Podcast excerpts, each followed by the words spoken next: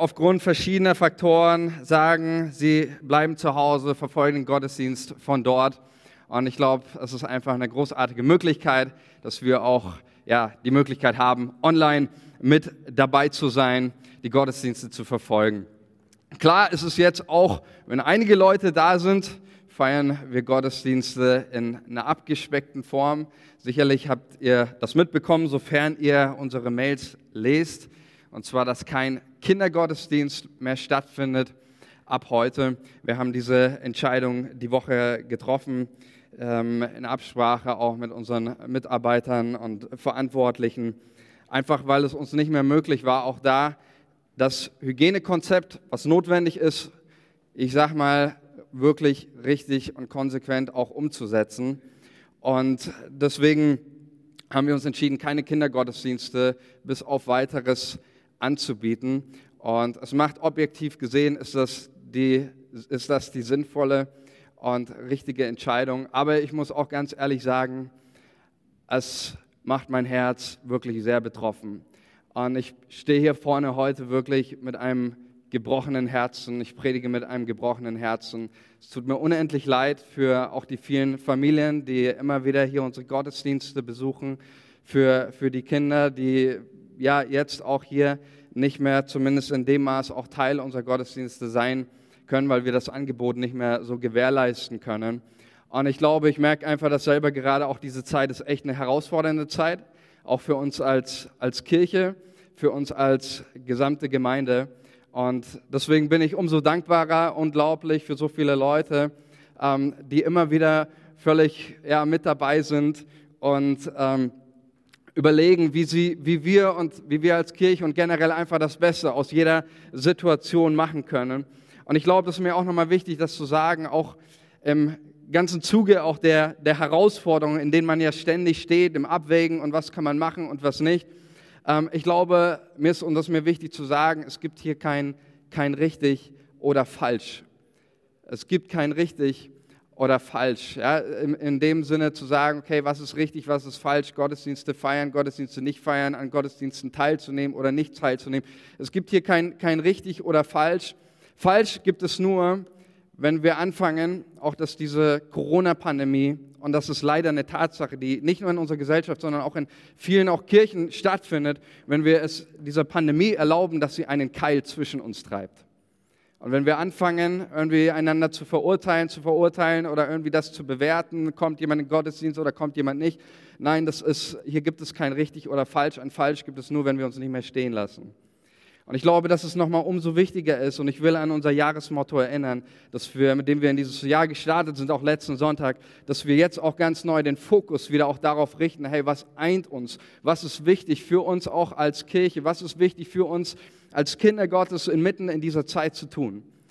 Und ich glaube, und deswegen will ich auch nochmal, das nochmal, wie ich das schon im Weihnachtsgottesdienst gesagt habe, ähm, betone ich auch die Wichtigkeit, auch nochmal unserer Präsenzgottesdienste, auch unsere Gottesdienste, die wir hier veranstalten, ähm, da wir einen ganz klaren Auftrag auch seitens der Regierung hierfür haben. Ich hatte erzählt auch von diesem Gespräch, das stattgefunden hat zwischen der Regierung und Vertretern, wo auch der BFP Teil war äh, dieser Gesprächsrunde und die Regierung, der Sprecher des Bundesministeriums des Inneren, sagte, Kirchen, Gottesdienste, religiöse Veranstaltungen sollen weiterhin stattfinden weil die Regierung an die tröstende Funktion von Gottesdiensten in unserer Krise glaubt.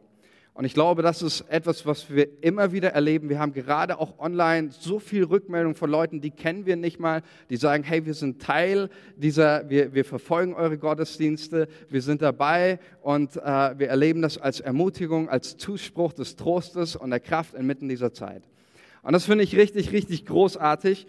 Und deswegen wollen wir auch hier weiter in 2021 im Anbetracht dieser Umstände, wir bleiben weiterhin auf dem Kurs und bei dem, was, was Gott uns verheißen hat. Und deswegen ist es mir auch so ein Anliegen, ähm, hatte ich vorher ja schon geschrieben, auch dass wir gemeinsam auch diese Predigtserie erleben. Ich habe eines erlebt in meinem Leben und ich erlebe das auch hier im Kontext von Gemeindeleiten, das stärkste Führungsinstrument in jeder Krise, welches welches Gott uns an die Hand gibt, ist was? Ist sein Wort, die Bibel, ist das Wort Gottes, das stärkste Führungsinstrument in jeder Lebenskrise. Die Bibel sagt, dein Wort ist ein Licht auf meinem Weg. Wenn es dunkel gerade um dich rum ist und du möchtest ein bisschen heller haben, dann nimm dir die Bibel, lese darin und lass dich vom Wort Gottes inspirieren und dein Leben stärken. Dein, dein Wort ist ein Licht auf meinem Weg. Und deswegen starten wir auch mit dieser Predigtserie. Es gibt manche Predigten, bin ich ganz ehrlich, die bereite ich aus zeitlichen Gründen, was weiß ich, ein paar Tage vorher nur vor. Diese Predigtserie habe ich vorbereitet, habe ich angefangen zu schreiben vor einem Jahr. Und wenn Dinge manchmal ganz besonders wichtig sind, dann erlebe ich, dass Gott mich schon lange, lange, lange vorher auf ein Thema sensibilisiert und schon seit ein Jahr und seit längerer Zeit beten wir auch im Leitungsteam für diese Serie, für diese, für diese Predigten, für die nächsten fünf Wochen, weil wir glauben auch, dass diese Gottesdienste wirklich ein Ort sind, wo Menschen ganz konkret Durchbrüche in ihrem Leben erleben werden, wo Menschen Freiheit erleben werden, wo sie sich ganz neu unter den Einfluss Gottes stellen in, in ihrem Leben. Und ich glaube deswegen nochmal so wichtig, dass wir dieses Jahr mit dieser Predigtserie starten, weil es eine Serie sein wird, die uns persönlich, aber uns auch als Kirche ganz neu ausrichten wird auf das, worauf es wirklich ankommt und worum es wirklich geht. Und deswegen starte ich mit euch in eine ganz neue Predigtserie. Wir haben diese Predigtserie äh, nach, dem, nach dem Buch, auf das ich gleich nochmal zu sprechen komme, genannt, Ein Leben voller Segen. Und ich möchte zu Beginn dieses ähm, ganz kurz etwas sagen zu dem Buch das auch außen, wenn ihr rausgeht, rechts sind noch genügend Exemplare, da nehmt euch eines mit. Dieses Buch werden wir jetzt nicht in der Predigtserie chronologisch durchgehen, sondern das ist ein Geschenk an jeden Einzelnen, der sagt, hey, ich bin Teil dieser Gemeinde oder Teil dieser Predigtserie, ich möchte hier äh, mit profitieren. Dem schenken wir dieses Buch, du kannst es dir gerne selber nehmen. Und ich kann einfach nur sagen, dieses Buch, ein Leben voller Segen, äh, war für mich wirklich ein absoluter Gewinn, dieses Buch zu lesen und wirklich ein Segen für mein Leben. Ähm, jedes Buch übrigens, das ich irgendwie Leuten weitergebe, ähm, gebe ich immer mit einem Hinweis weiter. Ich gebe es immer mit dem Hinweis weiter, egal welches Buch, immer mit dem Hinweis, lest dieses Buch, prüft alles und das Gute behaltet. Aussage von Paulus. Prüft alles und das Gute behaltet. Und genauso mache ich das mit diesem Buch, genauso mit jedem anderen Buch. Ja. Es gibt kein Buch, glaube ich, auf dieser Welt, wo, was ich sagen würde, ey, ich stimme zu 100 Prozent mit jeder Aussage äh, des Buches überein. Das mache ich auch nicht bei dem Buch. Aber die, die, die Grundprinzipien, auch die dieses Buch ganz vom biblischen Ansatz her lehrt, sind absolut treffend, sind Christus zentriert und bauen die Gemeinde auf, haben die Intention, Menschen in die Jesus-Nachfolge zu führen. Und deswegen kann ich nur empfehlen, lest dieses Buch, nimm dir dieses Buch mit und lass es zu einem Segen für dich sein. Ich gebe mal ganz kurz nur das, das Statement, vielleicht kennen ihn einige. Matthias C. Wolf ist Hauptpastor der, der Elemkirche in Hamburg, auch einer meiner Dozenten auf Berühr gewesen. Er schreibt zu diesem Buch hinten drauf, und das, das trifft ganz gut, ein Buch zum Staunen. Warum geht mir das nicht so? Ein Buch zum Ärgern. Kann man das so sagen? Ein Buch zum Umdenken. Was ist, wenn ich mich konsequent auf den Weg der Bibel einlasse? Robert Morris hat entdeckt, was viele noch suchen, ein erfülltes Leben. Dabei greift er zurück auf Prinzipien, die Gott schon vor Jahrtausenden in der Bibel festgehalten hat. Lesen Sie dieses Buch und Sie werden am Ende sagen, endlich hätte ich das doch eher gewusst. Das heißt, dieses Buch ist für uns mit. Die Grundimpulse greifen wir auch immer wieder auf und werden in den Predigten, in die Predigten immer wieder einfließen lassen.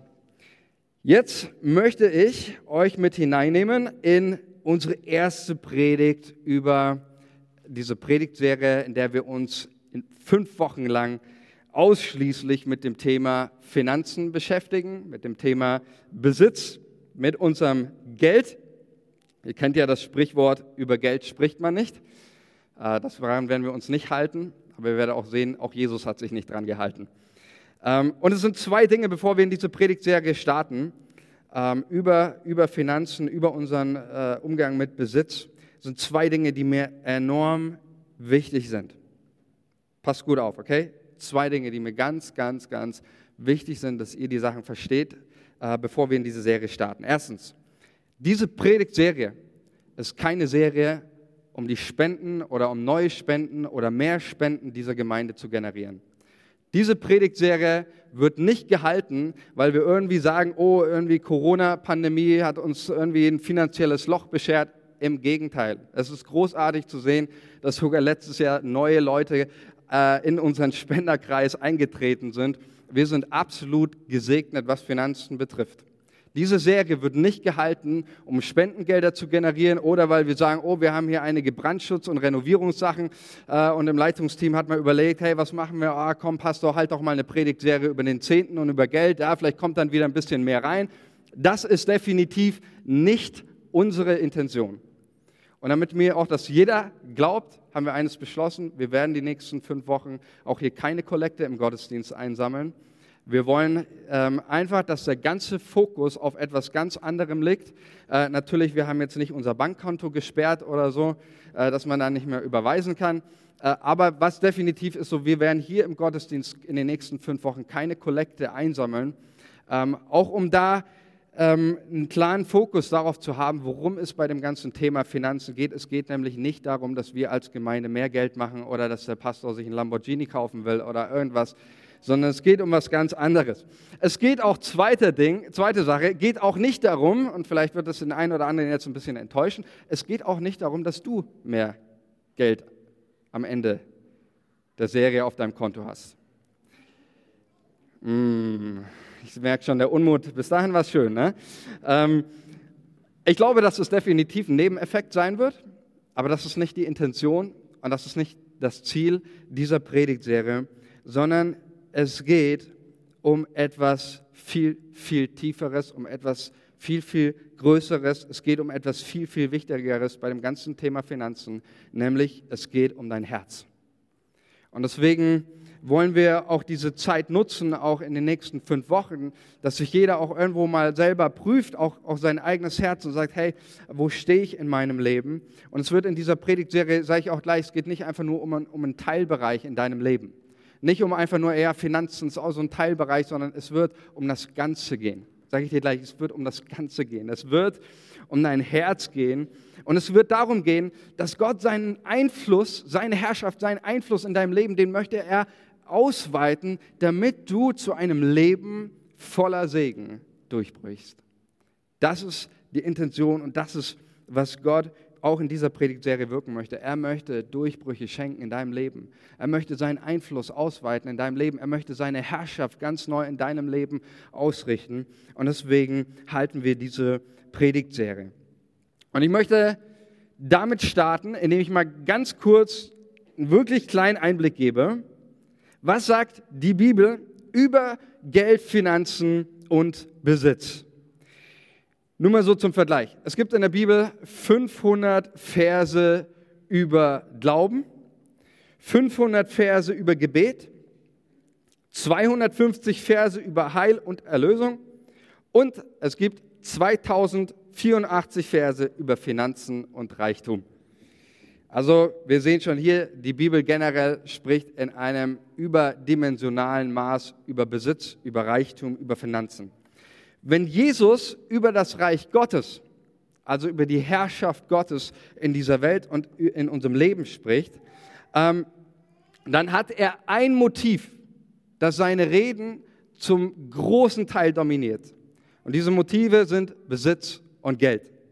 Ja, nur mal ein paar Beispiele zu nennen. Lukas 16, armer Lazarus und reicher Mann. Matthäus 20, 20, Gleichnis von den Arbeitern im Weinberg. Matthäus 25, Gleichnis von den anvertrauten Talenten, vom anvertrauten Geld. Matthäus 13, der versteckte Schatz, das Gleichnis von der gefundenen Perle. Markus 12, das Opfer der armen Witwe. Matthäus 18, Gleichnis vom unbarmherzigen Gläubiger. Lukas 15, Gleichnis von der verlorenen Münze. Ich könnte so weitermachen und so weitermachen. In 16 von 38 Gleichnissen spricht Jesus über das Geld. 42 Prozent seiner Reden, also Gleichnisse sind die Reden Jesu über das Reich Gottes, über die Herrschaft in unserem Leben. 42 Prozent seiner Gleichnisse behandeln Umgang mit Finanzen. Das ist doch krass, oder? 42 Prozent. Und jetzt komme ich mal zu der Aussage, was wird denn damit ausgesagt? Was wird damit ausgesagt, dass die Bibel und Jesus, wenn Jesus über die Herrschaft Gottes in unserem Leben spricht, was wird darüber ausgesagt, dass er das mit Finanzen verknüpft? Folgendes wird dabei ausgesagt. Und das lehrt das Neue Testament und Jesus. Und wir werden gleich eine Stelle anschauen, wo das nochmal sehr deutlich wird. Ausgesagt wird das, dass dein Umgang mit Finanzen sagt mehr als alles andere in deinem Leben, wie sehr du Jesus nachfolgst. Ich weiß, das ist eine steile Aussage, aber ich sage es nochmal. Dein Umgang mit Finanzen sagt mehr als alles andere in deinem Leben. Mehr als dein Bibelleseplan, mehr als dein Gebetsleben, mehr als die Häufigkeit deiner Gottesdienste. Dein Umgang mit Finanzen sagt mehr als alles andere in deinem Leben, wie es mit deiner Beziehung zu Jesus steht. Und wie sehr du ihm nachfolgst und wie sehr du unter dem Einfluss und der Herrschaft Gottes stehst. Ich möchte mit euch mal einen, einen Vers teilen. Markus 10, Vers 17. Da heißt es, als es überschrieben übrigens, ähm, in der, ich lese nach der Einheitsübersetzung, überschrieben mit Reichtum und Nachfolge. Da heißt es, als sich Jesus wieder auf dem Weg machte, lief ein Mann auf ihn zu, fiel vor ihm nieder auf die Knie und fragte ihn, guter Meister, was muss ich tun, um das ewige Leben zu ererben? Jesus antwortete, warum nennst du mich gut? Niemand ist gut außer der eine Gott. Du kennst doch die Gebote. Du sollst nicht töten, du sollst nicht die Ehe brechen, du sollst nicht stehlen, du sollst nicht falsch aussagen, du sollst keinen Raub begehen, ehre deinen Vater und deine Mutter. Er erwiderte ihm, Meister, alle diese Gebote habe ich von Jugend an befolgt. Da sah ihn Jesus an, und ich finde so schön diese Stelle, und umarmte ihn und sagte, ich stelle mir das so vor, wie Jesus diesen Mann nimmt und ihn umarmt und er sagt und er flüstert ihm ins Ohr und sagt, hey, eines fehlt dir noch, eine Sache, eine Kleinigkeit. Geh, verkaufe, was du hast, gib es den Armen. Und du wirst einen Schatz im Himmel haben und dann komm und folge mir nach.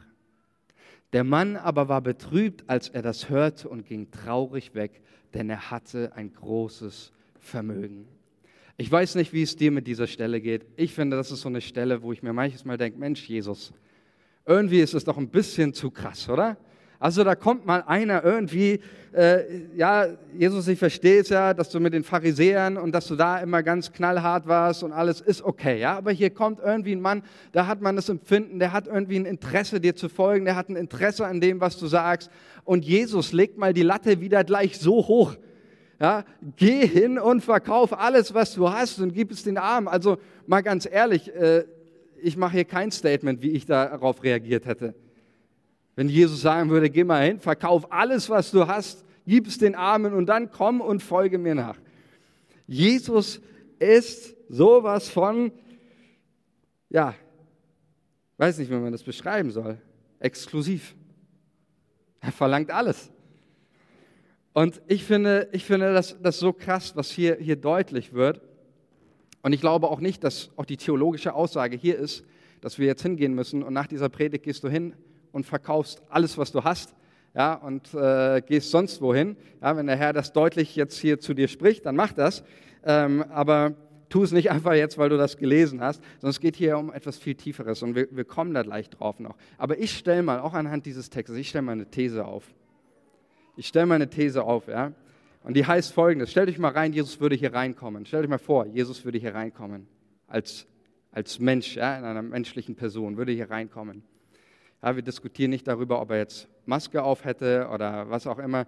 Äh, diese Diskussionen sind völlig schwachsinnig, sondern äh, er würde hier reinkommen und er würde anfangen mit uns und mit dir, er würde sich zu dir setzen und er würde mit dir über deine Nachfolge reden. Natürlich erstmal, was er machen würde, auch wie hier, ja, er würde dich in den Arm nehmen, er würde dich drücken, er würde dir sagen, wie sehr er dich liebt, er würde dir sagen, wie sehr er dich, sich freut, dich zu sehen. Aber das Erste, worüber er mit dir reden würde, ich glaube nicht, dass er mit dir über deine, deinen Gebetsplan in erster Linie reden würde.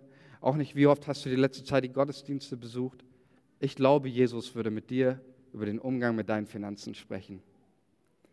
Finanzen und Nachfolge, sagt Jesus, das sind Dinge, die kannst du nicht voneinander trennen. Und dein Umgang mit Finanzen hat Einfluss auf deine Nachfolge und deine Jesus-Nachfolge hat Einfluss auf deinen Umgang mit Finanzen. Und warum, und jetzt komme ich mal darauf, warum redet Jesus so viel über das Geld? In seinen, in seinen Gleichnissen generell, warum ist Jesus so, so anmaßend? Warum nutzt er so viele Gelegenheiten? Ist hier so anmaßend? Äh, legt diese Latte so hoch? Warum macht Jesus das? Ging es ihm darum, dass er als armer Wanderprediger irgendwie äh, nicht genug Geld hatte oder sonst was? Worum geht es ihm? Warum macht Jesus das? Und ich sage euch, es geht um etwas anderes und wir finden die Antwort, warum Jesus das macht, warum er so einen Schwerpunkt auch in seinem Evangelium, in der Nachfolge auf den Umgang mit Besitz legt, ist folgender. Matthäus 6, 6 Vers 19, da heißt es, da heißt es, ihr sollt euch nicht Schätze sammeln auf Erden, wo Motten und Rost sie fressen und wo Diebe einbrechen und stehlen, Sammelt euch aber Schätze im Himmel, wo weder Motten noch Rost sie fressen und wo der Diebe nicht einbrechen stehen. Denn wo dein Schatz ist, da ist auch dein Herz. Und jetzt wird deutlich, warum macht Jesus das? Warum wird seine, seine Reden dominiert von dem Thema Finanzen, Besitz? Weil Jesus geht es um die grundsätzliche Frage, woran hängt unser Herz? Woran hängt unser Herz? Mit was ist unser Herz voll? Wo schlägt unser Herz? Es geht ihm um die Frage, dass sein Herz am rechten Fleck sitzt. Wo dein Schatz ist, da ist auch dein Herz. Ich hatte letztens ein absolut lustiges Gespräch mit der, dem absolut süßesten Mädchen ever in dieser ganzen Welt, nämlich meine Tochter. Die ist zwei Jahre alt. Und äh, das war so ein richtig kindliches Gespräch. Ich glaube, meine, meine Kinder, die kriegen schon manchmal, ich hoffe, dass ich später nicht mal irgendwie so einen Knuddelkomplex bekomme oder so, weil ich sie so viel drücke und umarme. Und dann habe ich meine Tochter genommen und ich habe sie so gedrückt und ich habe so an ihrem Herzen gehört und dann habe ich zu ihr gesagt, äh, habe ich so zu ihr gesagt, Levia, ich kann dein Herz hören. Und dann sagt sie, meine Tochter so zu mir, die kann schon reden mit ihren zwei Jahren und, und sogar sehr gut und sehr viel. Ähm, und dann sagt sie Folgendes zu mir, sagt sie, Papa, ich will auch mein Herz hören. Und dann sagte ich zu, und, und dann habe hab ich so gesehen, wie sie versucht hat, so auch ihren Kopf irgendwie auf ihre Brust zu legen. Ähm, aber das funktioniert natürlich nicht. Und ich sagte zu ihr, Levia, das geht nicht. Du kannst, du kannst dein Herz nicht hören. Ja, das, äh, das funktioniert nicht. Aber ihr solltet euch mal mit einem zweijährigen Mädchen unterhalten. Wenn die sich was in den Kopf gesetzt hat und etwas möchte, dann äh, ist sie nicht so einfach zu überzeugen. Ne? Also da helfen keine wissenschaftlichen Erklärungen oder sonst was. Wenn die etwas will, dann will sie es auch. Ja? Und dann hat sie darauf bestanden, nein, ich will jetzt mein Herz hören. Und ich habe versucht, irgendwie äh, zu, ihr das zu verdeutlichen, sagen, das funktioniert nicht und geht nicht. Und sie war schon davor, sich auf den Boden zu schmeißen und zu schreien. Und, äh, und dann habe ich, hab ich einen Versuch gemacht, ihr das zu erklären und habe gesagt, Levia, guck mal, also, das funktioniert nicht, weil dein Herz ist in deiner Brust. Und wenn, ein, wenn du das hören willst, dann müsste ich dein Herz rausnehmen und dann, dann äh, müsste ich es dir ans Ohr halten, aber dann würde dein Herz nicht mehr äh, da sitzen, wo es ist und dann würde, würdest du nicht mehr leben, würde dein Leben nicht mehr intakt sein und alles. Das hat sie natürlich nicht verstanden. Aber ich hatte in dem Moment eine, eine banale Erkenntnis, auch für diese Predigtserie. Und ich hatte das Empfinden, dass Gott sagt, Manuel, genau das ist der Punkt Vielen Christen setzt das Herz nicht mehr an der richtigen Stelle und deswegen ist ihr Leben nicht mehr intakt. Und deswegen leben sie ihr, ihr Leben ein Leben, das geprägt ist von, von ganz vielem Schlechten. Und ihr Leben ist nicht mehr intakt und sie leben nicht mehr. Aber ich möchte, dass die Menschen leben. Und deswegen ist es so wichtig, deswegen redet Jesus so viel darüber. Ihm ist es wichtig, dass sein Herz an der rechten, am rechten Fleck ist, dass sein Herz richtig positioniert ist, weil er möchte, dass dein Leben intakt ist, weil sein unbedingtes Anliegen für dich ist nicht, dass du gerade irgendwie so ein bisschen in dieser Welt überlebst, sondern sein unbedingtes Anliegen für dein Leben ist ein Leben voller Glück, ein Leben voller Friede, ein Leben voller Freude, voller Gerechtigkeit, voller Freiheiten, kurz gesagt, ein Leben voller Segen möchte Gott für dein Leben. Und deswegen möchte, dass Gott dein Herz am rechten Fleck ist. Und deswegen ist das, worum es Jesus in der ganzen Thematik um Finanzen geht. Und wenn wir über Finanzen sprechen, geht es immer wieder um die Frage, an was hängt dein Herz? Und nochmal andersrum gesagt, Jesus ist es nicht wichtig, was du besitzt, aber es ist ihm extrem wichtig, was dich besitzt. Jesus ist es egal, was du besitzt, aber es ist ihm nicht egal, wer dich und was dich besitzt. Und deswegen redet Jesus so viel über den Reichtum. Martin Luther, der Reformator, sagte einmal, woran du dein Herz hängst, das ist dein Gott. Woran du dein Herz hängst, das ist dein Gott, sagte der Reform Martin Luther, Reformator, genau. Und deswegen ist Jesus diese Frage so extrem wichtig, weil woran dein Herz hängt, bestimmt, ob dein Herz giftigen, schädlichen Einflüssen ausgesetzt sind, die das Herz vergiften, verbittern und krank machen, oder ob dein Herz gesunden Einflüssen ausgesetzt ist, die dir Leben, die dir Leben schenken. Und um das zu konkretisieren, geht Jesus noch einen Schritt weiter. Und wir bleiben mal in Matthäus 6 in diesem Kapitel und äh, wo es heißt, wo dein Schatz ist, da ist dein Herz. Und dann heißt es da drei Verse später, erklärt Jesus das noch etwas genauer mit dem Einfluss und diesem, woran hängst du dein Herz? Und er sagt folgendes, niemand kann zwei Herren dienen. Entweder er wird den einen hassen und den anderen lieben. Oder er wird dem einen hängen und den anderen verachten.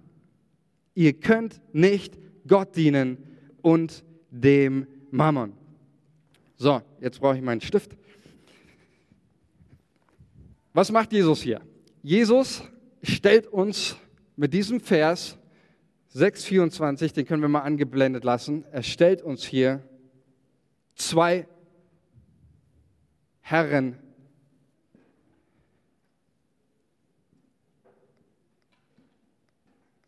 gegenüber. Gott und der Mammon. Und das ist sehr interessant.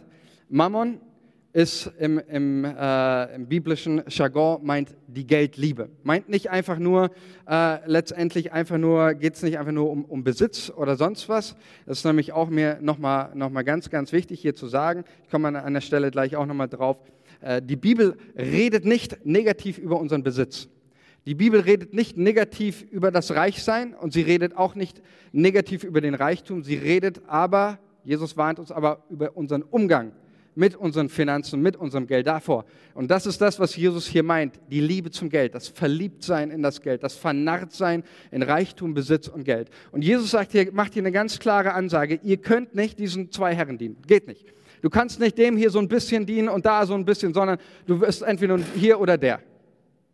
Nur diese beiden, beiden äh, hast du zur Auswahl. Und wir könnten auch sagen, Herren ist so ein bisschen, ja, was, was ist ein, ein, ein, Herr, ist ein bisschen vielleicht auch ein, ein altmodischer Begriff. Ich nehme mal auch dieses, äh, wir könnten auch sagen, dieses, dieses Wort, womit wir Deutschen ein bisschen unsere Probleme haben, ja, wir könnten auch sagen, es sind zwei Führer. Warum sage ich Führer? Weil, weil beide uns wohin führen. Sowohl Gott als auch der Mammon haben ein Interesse, uns in unserem Leben irgendwo hinzuführen. Und ich habe gerade gesagt, Gott möchte dich hinführen zu einem Leben voller Segen. Das ist das, wo Gott dich hinführen will. Gott möchte dich zu einem Leben voller Segen führen. Der Mammon hat kein Interesse daran, dich zu einem Leben voller Segen oder zu Segen zu führen, sondern er führt dich wo ganz woanders hin. 1. Timotheus 6, Vers 10, da heißt es, folgenden Vers, da heißt es,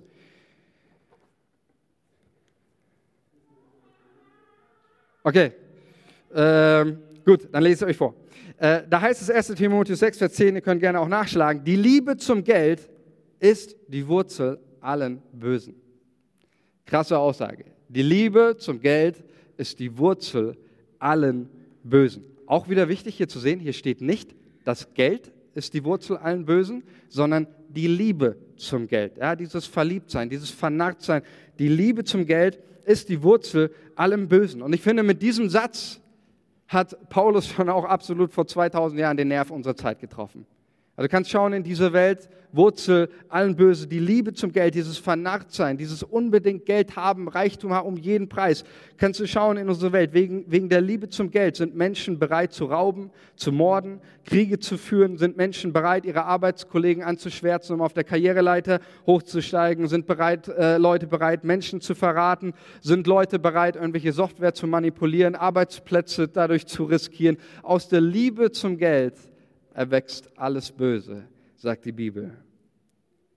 Und das ist das, was die Bibel über diesen Mammon lehrt, der nicht einfach nur irgendwie so ein Neben, so ein Nebenbereich ist in den Lehren Jesus, sondern der ganz klar in der Bibel und von Jesus als eine Person, als ein Götze definiert wird. Der Mammon, er macht das Herz krank. Er versklavt die Menschen und verstrickt sie in ein ständiges Nachdenken und Sorgen über ihre Existenz. Jesus führt das ja auch dann in Matthäus 6 aus, ja, diese ganze Problematik. Was sollen wir essen? Was sollen wir anziehen? Was sollen wir trinken?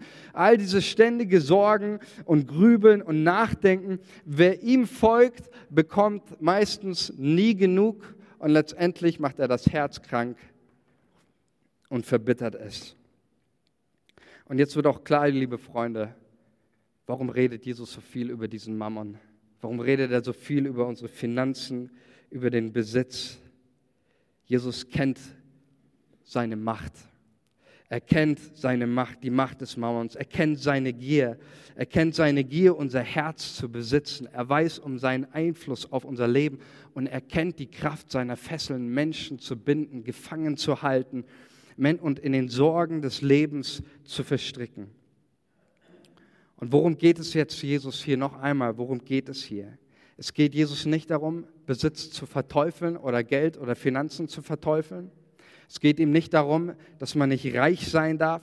Es geht ihm nicht darum, dass man nicht viel Geld haben darf, auch als Christ, sondern es geht ihm ganz, ganz, ganz grundsätzlich um die Frage, wer übt seinen Einfluss in deinem Leben aus?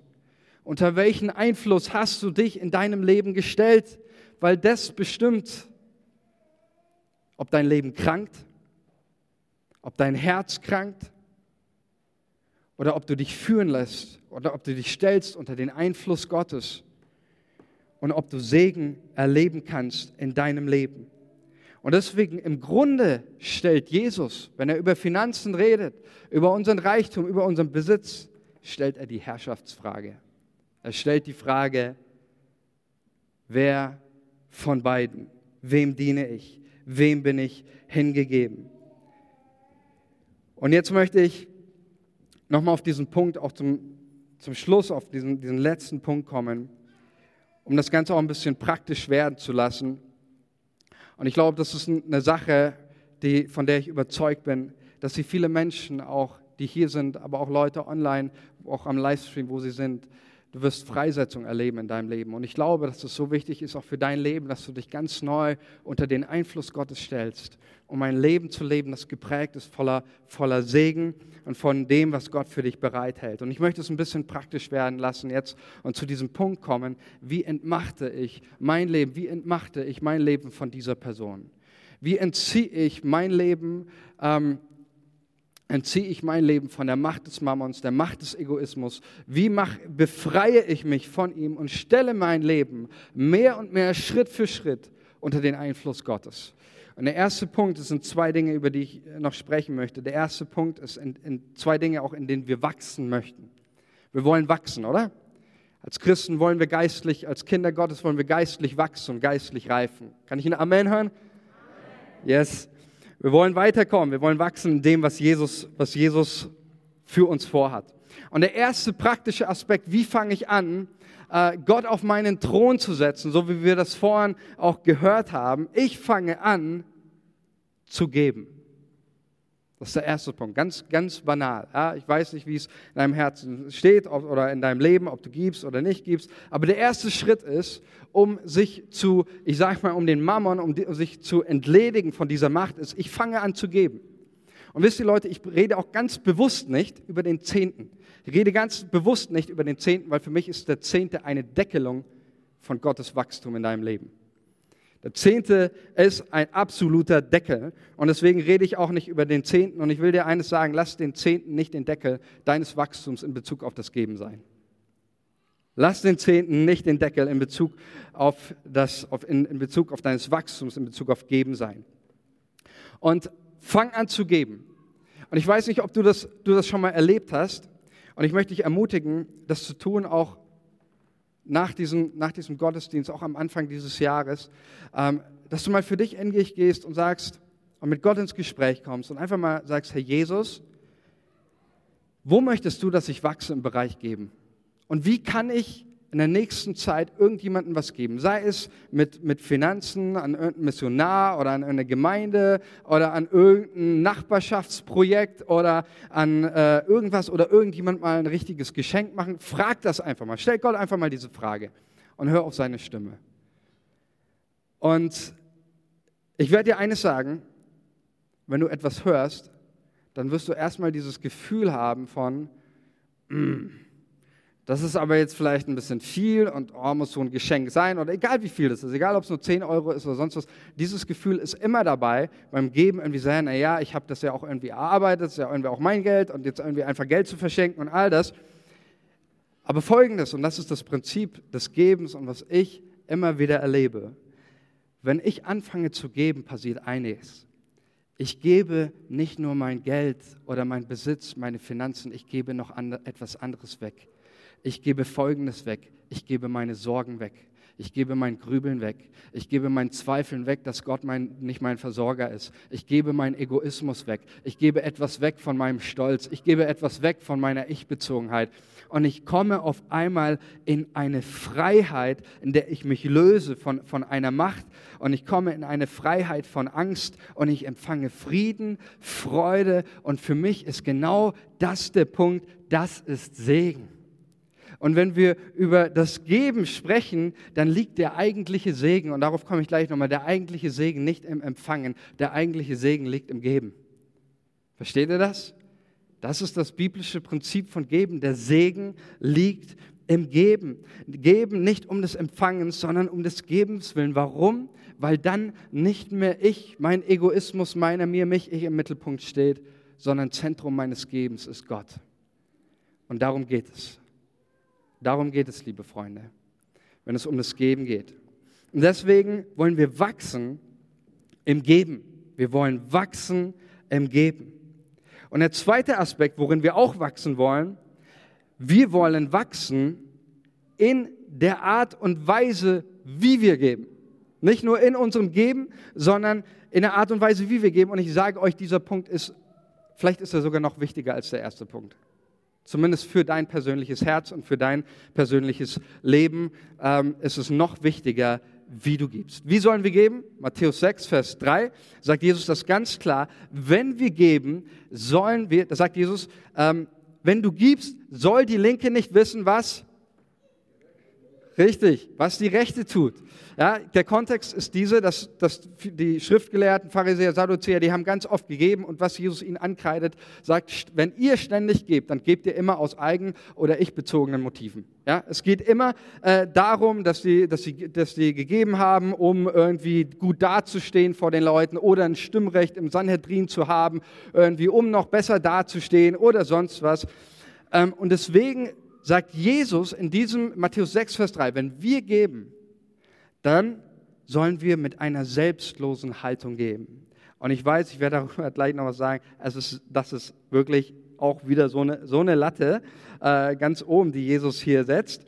Ähm, aber Jesus sagt, wir sollen selbstlos geben. Und das heißt genau, das ist der Punkt, wir wollen wachsen in der Art und Weise, wie wir geben, dass wir eben geben, nicht zu empfangen, sondern um Gott zu ehren. Und wisst ihr, das ist der Punkt, warum, und so habe ich auch meine Predigt überschrieben mit diesem Titel, warum ich viele Predigten über den Zehnten und über Finanzen oder über Umgang mit Geld einfach nicht leiden kann, äh, weil ganz oft die Aussage ist, ja, gebe, um gesegnet zu werden, im Sinne von gebe, zu, um zu empfangen, gebe, um noch mehr Geld zu haben oder sonst was. Nein, wir geben nicht zu empfangen. Wir geben nicht, um gut dazustehen. Wir geben nicht, um irgendwie auch unser Geld in die Gemeinde, um dann in der Mitgliederversammlung sagen zu können, aber dafür darf ich auch mitreden oder sonst was. Wir reden nicht, um irgendwie den Segen Gottes zu empfangen, sondern wir geben, weil unser Geben ein Ausdruck meiner Selbstlosigkeit ist und ein Ausdruck und ein Statement dessen, dass nicht mehr ich meiner mir auf dem Thron sitzt, sondern Gott alleine auf dem Thron meines Lebens sitzt und ich ihm mit allem, was ich bin, ehre. Amen. Das ist der Grund, warum wir geben. Mit einer selbstlosen Haltung. Nicht um irgendwie noch irgendwie am Ende mit meinem Geld, dass das irgendwie noch in irgendeiner Weise auf mich zurückkommt. Wenn die Bibel über Finanzen spricht, dann sagt sie, ich gebe, um damit auszudrücken, so wie wir das gesungen haben in dem Lied, Gott, du bist auf dem Thron. Du bist in Kontrolle. Du regierst über allem. Du bist mächtig. Und ich glaube, und es ist mir so ein Anliegen für dich heute persönlich, für uns als gesamte Kirche, dass du das verstehst und das zu Herzen nimmst. Das Lobpreisteam darf schon mal auf die Bühne kommen. Ich möchte zum Schluss eine Sache mit euch teilen, weil ich festgestellt habe, dass ich, egal wo ich hinkomme, egal in welche Gemeinde, egal wo ich, wo ich bisher auch, auch war, als, als Pastor, als Azubi oder sonst was in welchen Gemeinden, ich erlebe so viel Verbitterung beim Thema Finanzen. Ist euch das auch schon mal aufgefallen? Ich erlebe so viel Bitterung beim Thema Finanzen. Und es gibt einen Satz, den habe ich so oft gehört. In allen Gemeinden von so vielen Leuten. Und es ist folgender. Ich habe so viel gegeben. Ich habe so viel gegeben. Ich habe so viel investiert. Ich habe so viel Geld gegeben. Ich habe so viel gespendet. So viel. Und ich habe nichts zurückbekommen. Und ich habe nichts zurückbekommen. Und das Erste, was ich dir sagen will, ist, ich verstehe deinen Frust und ich spüre deinen Schmerz, Bruder oder Schwester. Und vielleicht kann ich so gut verstehen, weil ich diesen Satz auch schon gesagt habe. Gibst und investierst und du hast das Empfinden, ich habe nichts zurückbekommen. Aber trotzdem, wir, und das ist der Punkt, wir alle, wir haben irgendwo unsere Motive. Niemand von uns kann sagen, ja, ich bin völlig frei von reinen Motiven. Wenn ich gebe, dann ist es alles nur für den Herrn. Aber wir wollen darin wachsen, oder? Habt ihr zumindest gerade gesagt. Wir wollen darin wachsen, Jesus ähnlicher zu werden, von, von der Denkansatz, ihm, ihm zu entsprechen, seinem Wort zu folgen, Schritt für Schritt. deswegen das Erste, was ich sage, ich kann es verstehen, dass man so empfindet, dass man so fühlt. Aber das Erste, was ich dir sage, ist, wenn dein Herz gerade so empfindet auch und du merkst, wie du innerlich auch vielleicht verbittert bist, gerade im Geben.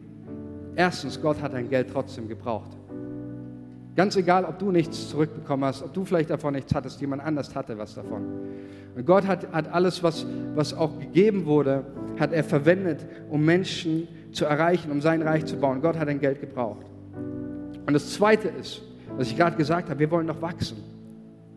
Wir wollen wachsen in der Art und Weise, wie wir geben. Und einer der größten Erkenntnisse für mich in, meiner, in meinen letzten Jahren, das ist wirklich eine Erkenntnis, die mein Leben nachhaltig geprägt hat. Geben ist für mich kein Zwang, sondern geben ist für mich ein Lebensstil, der für mich so viel Lebensqualität und Freude mit sich bringt wie nichts anderes in dieser Welt, wenn ich lerne, zu geben in einer Haltung, es ist alles Gott. Es ist Ausdruck meiner Anbetung ihm gegenüber. Es ist Ausdruck meiner Loyalität dieser Person. Und genau das ist der Punkt. Hey, wenn wir, wenn wir geben, um zu empfangen, und wir ständig nur darüber reden und jetzt mal, natürlich glaube ich, das ist ein biblisches Prinzip. Wer sät, der wird ernten. Das stelle ich nicht in Frage. Ich sage nur, wenn unser Hauptaugenmerk nur darauf ist, auch in dem, was wir sagen, geb nur, um zu empfangen, dann sind wir wieder bei ihm angelangt. Und dann ist das wieder Egoismus. Und ich sage es mal ganz hart, dann kann auch sogar geben in die Gemeinde, ins Reich Gottes, ein frommer Götzendienst sein, wo wir immer nur ich bezogen sind. Aber die größte Challenge auch für uns, auch als Kirche, für dich persönlich, für mich persönlich, wird darin bestehen, auch im nächsten Jahr. Wir wollen wachsen im selbstlosen Geben. Wir wollen wachsen im Geben selbst und wir wollen darin wachsen, Menschen zu sein, die selbstlos geben. Weil wenn ich anfange, in dieser Haltung zu leben, indem ich gebe, erlebe ich, wie ich mich der Macht eines Götzens entziehe, der mich krank machen will, der mich in Sorgen verstricken lassen, verstrickt. Und ich komme in eine Freiheit, zu der Christus mich befreit hat, in eine Freiheit zur Freude am Geben, zur Freude am Segnen, zur Freude am Dienen. Und das ist wirklicher Segen, Leute, oder? Das bedeutet, gesegnet zu sein. Das bedeutet, ein Leben voller Segen zu leben, indem wir geben dürfen. Und so wollen wir das einfach nochmal in dem nächsten Lied bekennen. Und ich möchte zum Schluss dich einladen, auch dass du noch diesen Moment kurz nimmst und, und in dich gehst. Und mal für dich persönlich fragst, mit Gott ins Gespräch kommst, Herr Jesus, wo möchtest du mit meinen Finanzen im nächsten Jahr hin? Stell mal Gott diese Frage, auch fürs nächste Jahr. Jesus, wo möchtest du mit meinen Finanzen hin? Welche Menschen möchtest du mit meinen Finanzen segnen? Wo möchtest du, dass ich, dass ich Menschen diene mit dem, was ich habe? Wie kann ich dich mit meinen Finanzen im Jahr 2021 ehren? Und wie kann ich wachsen, ein Mensch zu werden, der die Freude am Geben entdeckt? Um damit auszudrücken, so wie wir es jetzt singen werden. Geben ist nicht Ausdruck meiner Ich-Bezogenheit. Geben ist Ausdruck meiner Anbetung, ist Ausdruck meines Statements. Gott, du bist auf dem Thron. Du regierst über allem. Du bist in Kontrolle und du bist mächtig. Das drücke ich aus. Das ist mein Statement, wenn ich gebe. Lass uns nochmal gemeinsam beten. Wäre super, wenn du kannst, darfst du aufstehen an deinem Platz. Ich möchte einfach nochmal abschließend beten und segnen und euch segnen. Jesus, wir danken dir, Herr, dass du so völlig anders lehrst auch über Finanzen, wie diese, wie diese Welt lehrt. Und dass, wir, dass du uns eines deutlich machst, dass es, dass es dir egal ist, nämlich was wir besitzen, aber es ist dir überhaupt nicht egal, was unser Herz besitzt. Und ich bete, Heiliger Geist, dass auch heute an diesem Morgen und wann immer Menschen auch dein Wort hören, dass sie eine Freisetzung erleben. Eine Freisetzung, dir zu folgen, Jesus. Eine Freisetzung, nächsten Schritte zu gehen im Glauben. Eine Freisetzung, und ein Durchbruch zu wirklichen Leben voller Freude, Glück und Freiheit. Und Jesus, wir wollen uns auch ganz persönlich, aber auch als, als deine, deine Gemeinde Anfang dieses Jahres unter deinen Einfluss stellen, unter, unter deinen Segen und dir ganz neu sagen, Jesus, du sitzt auf dem Thron. Wir wollen uns dir hingeben. Wir wollen klar bekennen, Du bist in Kontrolle. Du hast die Herrschaft über unserem Leben und wir wollen unser Leben unter deinen Einfluss stellen. Und in diesem Namen Jesus, ich bete in Jesu Namen, Vater, dass du jetzt jedes einzelne Herz berührst durch deinen Heiligen Geist, Erkenntnisse schenkst und Durchbrüche, Durchbrüche zu einem Leben voller Segen. In Jesu Namen. Amen.